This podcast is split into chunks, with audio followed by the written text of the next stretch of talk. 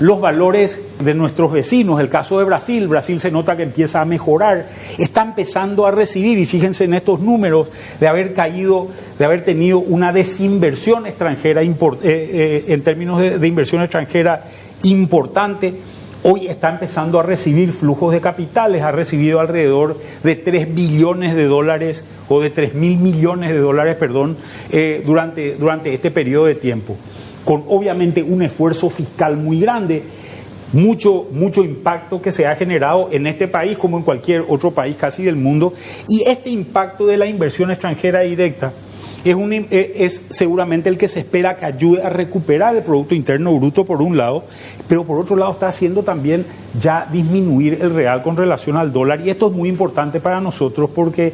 en realidad en la frontera entre Paraguay y Brasil lo que se mueve al final del día es dólares.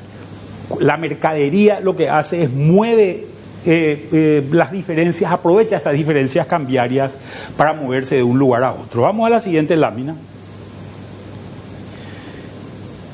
Cuando miramos el caso de Argentina, vemos que Argentina continúa con problemas significativos. Un tema importante, Argentina es un país de mucha inflación. Si bien ha habido una reducción de la inflación importante, esta inflación también, esto es la deflación que llegaba a cero en los países del primer mundo en Argentina, estamos hablando de 35% todavía. Y a pesar de que el dólar se ha, se ha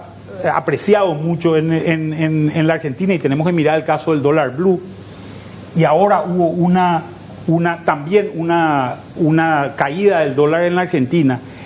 estos las ventajas que se generan a partir del dólar disminuyen por el problema inflacionario, que es un problema importante. Argentina está con un déficit fiscal, no tiene prácticamente formas de recuperarse y tiene caídas de Producto Interno Bruto significativas. Su Banco Central le presta a su Ministerio de Hacienda y esto seguramente es un problema que va a ser difícil sacárselo encima.